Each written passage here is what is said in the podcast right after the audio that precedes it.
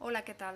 Eh, en este capitulillo muy cortito eh, voy a compartir con vosotros un par de preguntas que, le he lanzado al, docente del, taller que vamos a celebrar el lunes sobre práctica narrativa y a raíz de, un artículo que, me pasó el otro día para, compartirlo en, el blog de Macroscopio, eh, pues me surgieron un par de preguntas que también giraban en torno al tema del taller y eso y, y, bueno, y comparto las preguntas y, la, y, las respuestas de Xavi por si alguien está valorando la idea de, de inscribirse al taller. Eh, decir que todavía a esta altura quedan algunas plazas, entonces si te lo estás pensando, pues todavía está a tiempo de, de inscribirte.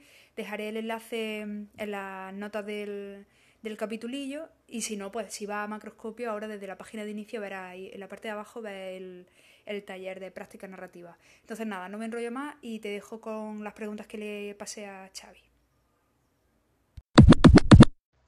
Hola Xavi, ¿qué tal? Eh, mira, ya he leído el documento que me has pasado, eh, que se titula Lo que necesitas saber para entender la terapia narrativa.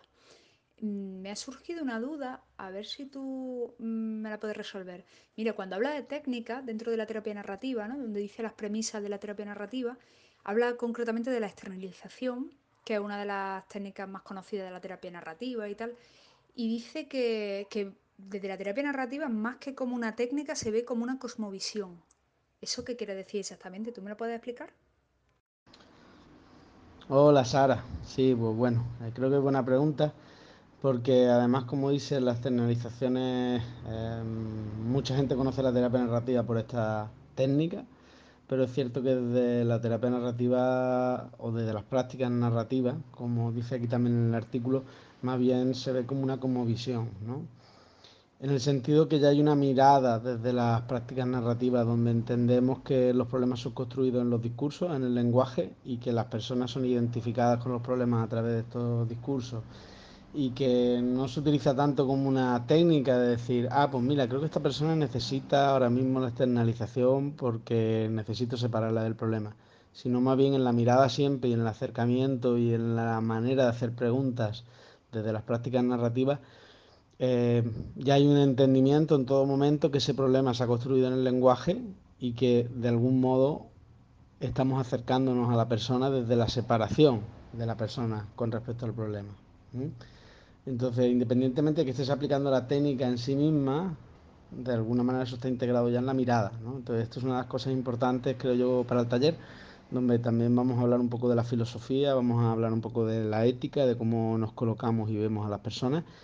Y después vamos a utilizar un poco esto en la práctica, ¿no? utilizando también las técnicas, pero creo que es importante entender que lo más importante es la mirada y la filosofía ¿no? y esa ética. Entonces, bueno, un poquito va por ahí eh, el hecho de, de decir que, que, se ve más como una conmovisión desde las prácticas narrativas. Vale, vale, gracias. Eh, mira, otra cosa que me llama la atención, ahora además escuchándote, eh, ¿hablas de terapia narrativa y de prácticas narrativas indistintamente o hay algo que lo diferencie? Porque he visto por ahí escrito también el uso de la palabra técnica y práctica. Mm, ¿Se usan en función del contexto o de qué depende utilizar una u otra palabra? Hola Sara. Sí, pues a ver, yo he decidido un poquito plantearlo como práctica narrativa, aunque lo cierto es que comúnmente se conoce como terapia narrativa, eh, porque inicialmente eh, el enfoque fue desarrollado para la terapia, ¿no? A pesar de que lo desarrollaron personas que se dedicaban más al ámbito social. Lo que pasa que, como decíamos en, la anterior pregunta que me hiciste, con esta idea un poco de cosmovisión, ¿no? O sea, al final, si se convierte en una mirada y en un acercamiento al otro que podemos de alguna manera llevar eh, al final a la práctica en cualquier contexto, pues sería como mucho más coherente hablar de prácticas narrativas que de terapia narrativa, ¿no? En el sentido de que no está solamente eh, enfocado a un trabajo clínico o de trabajar con un síntoma, sino se utiliza también con comunidades, se utiliza con cualquier contexto en realidad donde pueda haber alguna dificultad y donde hay algún discurso que esté generando de alguna manera eh, sufrimiento y, y cómo deconstruir esto a través de una serie de prácticas, ¿no? Entonces, incluso Michael White al final decidió hablar más de prácticas narrativas que de terapia narrativa. Eh, a veces puedo utilizar terapia narrativa porque es el lenguaje común, pero creo que es más acertado hablar de prácticas en realidad. Entonces, bueno, un poquito iría por ahí la cosa.